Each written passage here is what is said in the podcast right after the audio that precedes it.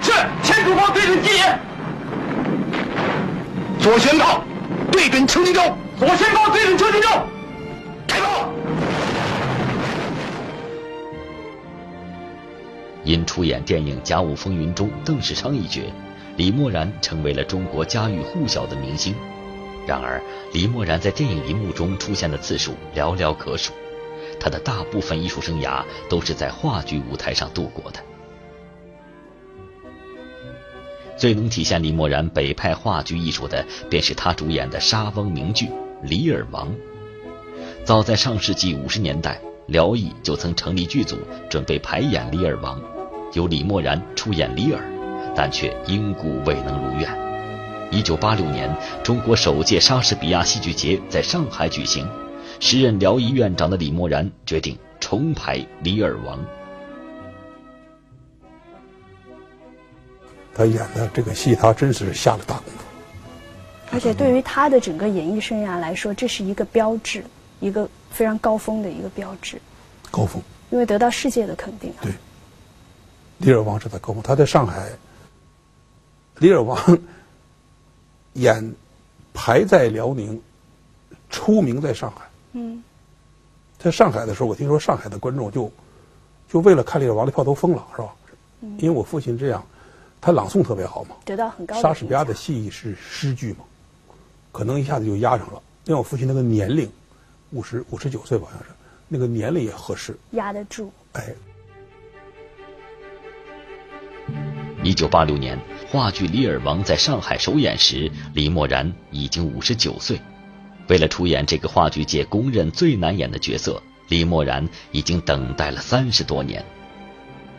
此时的李默然已经患有高血压、心脏病，舞台上需要的激情成了他身体的天敌。最后一场戏下来，李默然的脉搏每分钟一百三十次，他用生命的代价把李尔形象雕琢得光芒四射。凭着主宰人类生死的星球的运行，我发誓永远和你断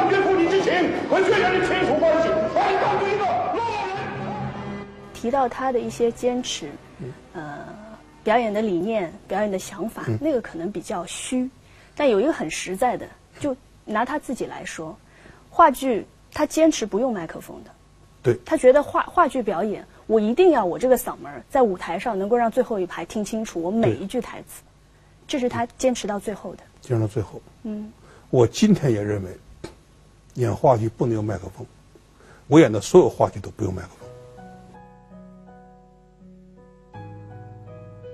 李默然对话剧的热爱之深，让观众对他的尊敬不仅仅只限于舞台之上，更敬佩的是李默然为人的品格。然而，李默然在观众心中这一高大的形象，却因为一则广告而面临危机。干我们这行，生活没有规律，不少人患上了胃病。三九胃菜是治胃。一九八九年，李默然为某胃药品牌拍摄的广告在各大电视台播出后。立刻引起了轩然大波，因为在此之前还没有明星做广告代言的先例。当时观众问的都是同一个问题：邓世昌怎么可以去拍广告？邮局啊，每天派一个邮递员专门给我们家送信。只要邮递员一进我们家，我母亲就血压升高。有几个比较典型的呢，是红旗拉普山口的警卫战士、解放军战士。给我父亲写了一封信，就是我们是新疆红旗拉卜山口一年四季在雪峰上的战士。我们来的时候，这地方没有电，什么都没有。为了照我们娱乐生活呢，上级领导给我们配了一个电视，一个录像机，我们自己发电来做娱乐生活。我们看的最多的是《甲午风云》。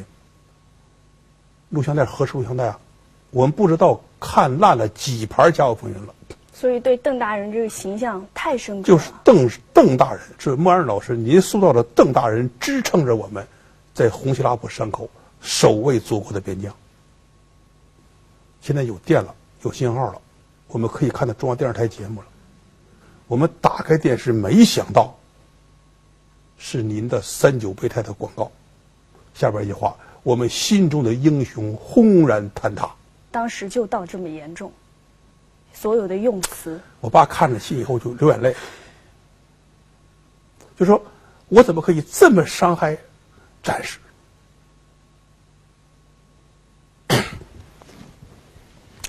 但尽管他不是故意的，是吧？哎，这特别特别多。这个回民，我们家是回民嘛，这个宁夏的回民给我们家写信，说毛人同志缺钱吗？我们组织中国全体的回民来赞助你。弟兄们，追上基业，一定要打沉他！自从扮演了电影《甲午风云》中的邓世昌，李默然就成了全中国观众心目中大英雄的化身。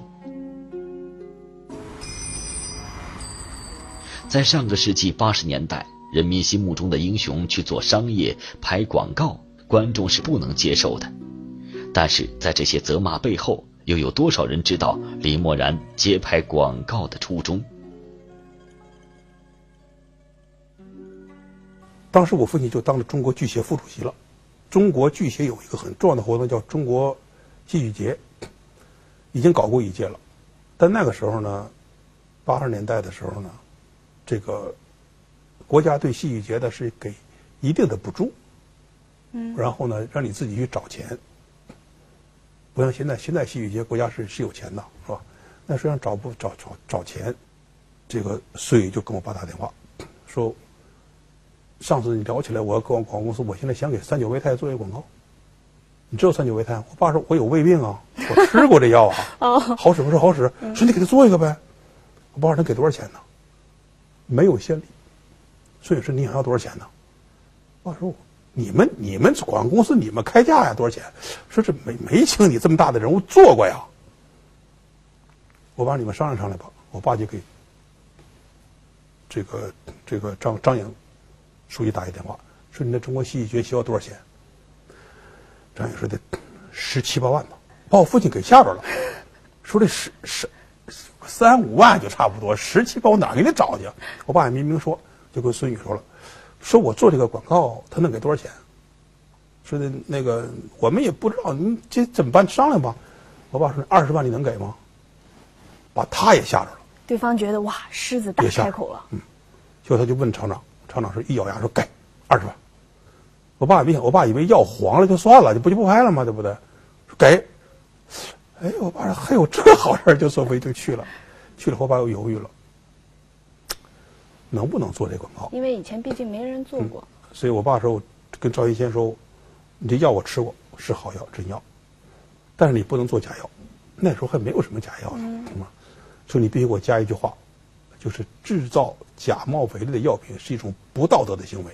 说还有一个，就是你把十七万打给中国巨协，你把三万打给辽宁巨协，辽宁要搞一个小的戏剧节，要设一个金虎奖。张举新，周元先说：“那你呢？”我说：“我不要。你要答应，咱就拍；你不答应，你给我买张飞机票回去，我全答应你。好，跟广告公司签协议，就拍了。但是后来广告出来之后，观众不知道是有这个缘由的。好像是九月份，我印象当中是九月份，在中央电视台播这个广告。广告风波对李默然的打击是巨大的，尽管真相公开之后，观众开始理解，但是这一经历还是成了李默然心中挥之不去的阴影。一九九三年，六十七岁的李默然有了告别舞台的想法。一九九三年，中国话剧研究会组织小剧场汇演。其中一个剧本让李默然怦然心动，决定将此剧作为自己的封台演出。一九九三年初冬，北京青艺小剧场话剧《夕照》开演，没有海报，没有宣传，但是《夕照》的演出却牵动了许多人的心，因为这是人民艺术家李默然的封箱之作，而且只演三场。三天的演出能容纳四百人的青艺小剧场，每天都挤进六百多人。丰台演出的最后结果是，西照剧组不得不全国巡演，直演到一九九八年，竟演出了一百多场。好吧，看来我真的需要当你从头说一说这段不堪回忆的往事。结果在北京演的时候呢，在青艺小剧场，第一场演出我就去了，真的把门挤掉了，我亲眼看着门挤掉了，我赶紧就告诉辽艺的人，告诉我父亲，我说的你先别着急，那门挤掉了。我父亲在后台默戏，看一眼不说话。我父亲这个一辈子默戏，他为什么戏演的那么充实？他演戏前半化完妆以后前半小时跟任何人不说话，他是跟老艺人学的。中国的老戏班的人都默戏，在那坐着，看一眼不说话，愿挤爱挤不挤，到点我就上场。蔡明，小品明星蔡明，嗯，亲口跟我讲的，他说：“大哥，你知道吗？那天门挤掉了，门口都是警察，因为那排练场是一层啊。我从女厕所窗户爬进去的。我说是吗？他说我进去以后啥地儿都没有了。他说俺们在灯光架子下边，一个脚踩灯光管子，一个脚抱着灯光架子，把这戏看完的。在演出之前，终于，因为都是不是捣乱的，是真想看戏的人，就知道，就是再挤下去戏就演不了了。有些人就识别间就在那宣布，就是。一定会让你们再来的！什么这那，今天就这样，到此为止吧。丁元根说：“你问问莫然同志，为什么要封箱？是想下海经商，还是嫌戏演的不好？”我父亲说：“哪儿的事？我六十七岁，我演不动啊。洗澡之后，李默然从话剧舞台上全身而退，终于将自己的大部分时间留给了家人。在家里边都是母亲操持家务，母亲管你们。我母亲说了算，操持家务，我父亲比我母亲做的多。洗衣服、买菜这些，绝对是我父亲。别人可能一般人现在没有人知道，我在这透露。他我们家买菜、做饭，早上起来煮牛奶、拿牛奶都是我父亲。我们家煮饺子，别人不去煮，得我父亲自己煮。他说：“你们煮那都不好吃。”他在荧幕上是多高大一形象。哎，对。在家里边不行，家里边小事全是他，就是捣蒜。东北人吃饺子要捣蒜吗？他捣，你们捣那不香。东北有蒜罐、蒜矬，他捣，你们捣那不好吃。有一次，我当兵以后，带陪我一个朋友到沈阳去出差，在我们家吃一顿中午饭，我父亲煮饺子。我们的我们的同志，我就说是这个八十年代以后啊，我父亲已经全国很有名的人物了，给我们煮饺子。我那父我的同志就踢我，吃饭饭桌踢我，怎么让你？爸煮饺子，你们什么人家啊？我说怎么了？他他煮饺子你敢吃吗？我说你天天吃他煮饺子，怎么不敢吃啊？他说你太不像话了，你们家。我说你你就踏踏实实吃，他乐高兴着呢，他有乐趣。他煮那饺子是你们煮那饺子，要不就破皮儿，要不就没熟。你们不会煮啊？他在家里这么一个人，没有人想到。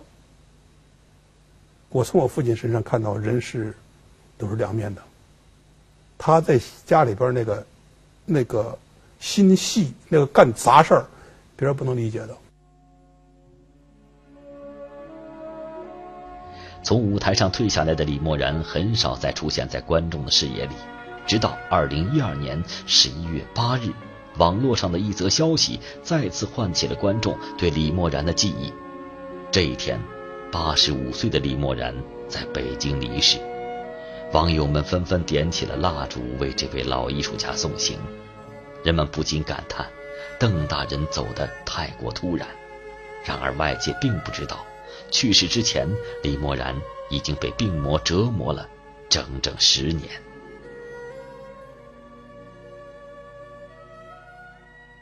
有一个事情呢，我们一直也没有跟这个这公众谈过，所以大家都觉得我父亲去世是非常突然的，是吧？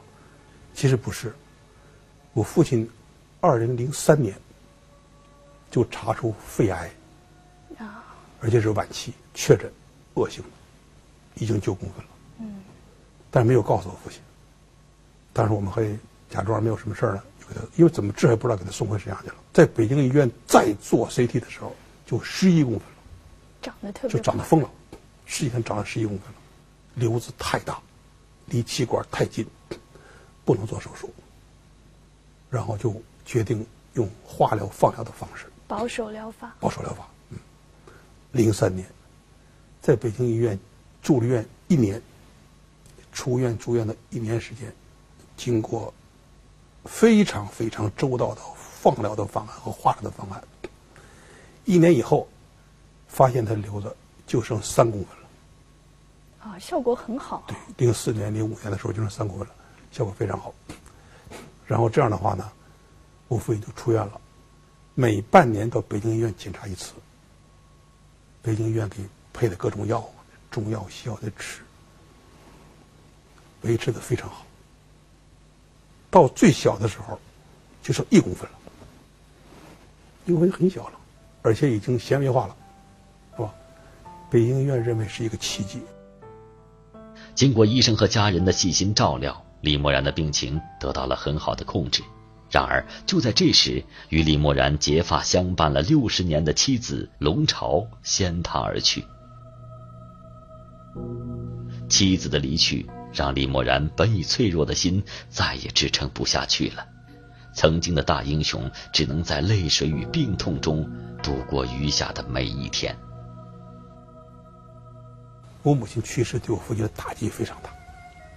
我母亲去世以后呢，我就把她接到北京来了，因为她回到家里边，看到我们家里边的所有的这个痕迹，她都哭，我父亲就哭，他哭还不是哭，他就把帽子盖在自己脸上，我们就知道他在哭。他往沙发，只要一进屋往沙发一躺，把帽子往脸上一搭，我跟我姐我弟就知道他在哭。后来跟我姐说：“我这不行啊，这种状态怎么能行呢？”我觉得不行，接到我家里边来。我母亲是。九月十七号去世的，十月份到北京来检查的时候，就发现他这个细胞活跃了。嗯，这个但是北京院也认为是已经是奇迹了，七八年了嘛是吧？就是在北京一定要好好养着了。我们就不断的检查，不断的检查。其实他从一二零一一年开始就活跃了，跟我们这个医生商量，长得非常慢，非常慢，就没有，就一直采取保守疗法。到了去年的八月份，就发现它活跃的快速了，变三一共变三公分了，就快速了。然后北京医院跟我们商量决定，说现在不管不行了，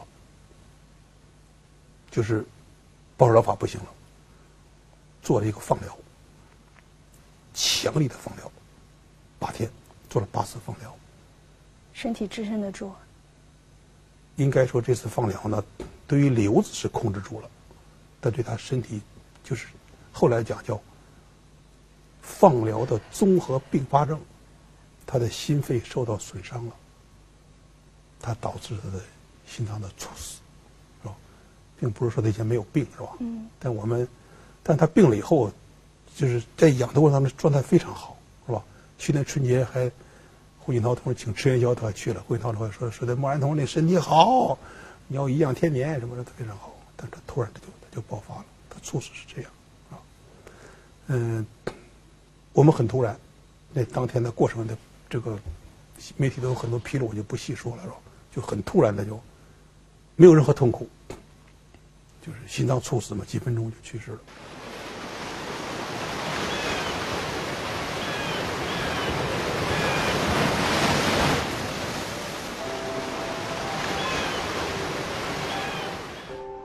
假如我是一只鸟，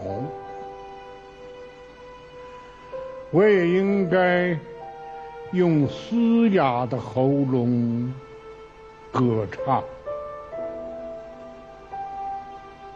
歌唱这被暴风雨打击着的土地，这永远汹涌着。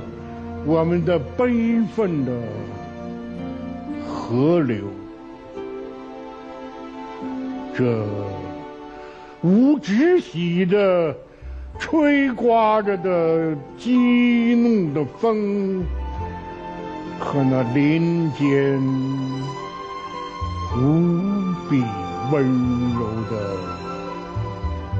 黎明，为什么？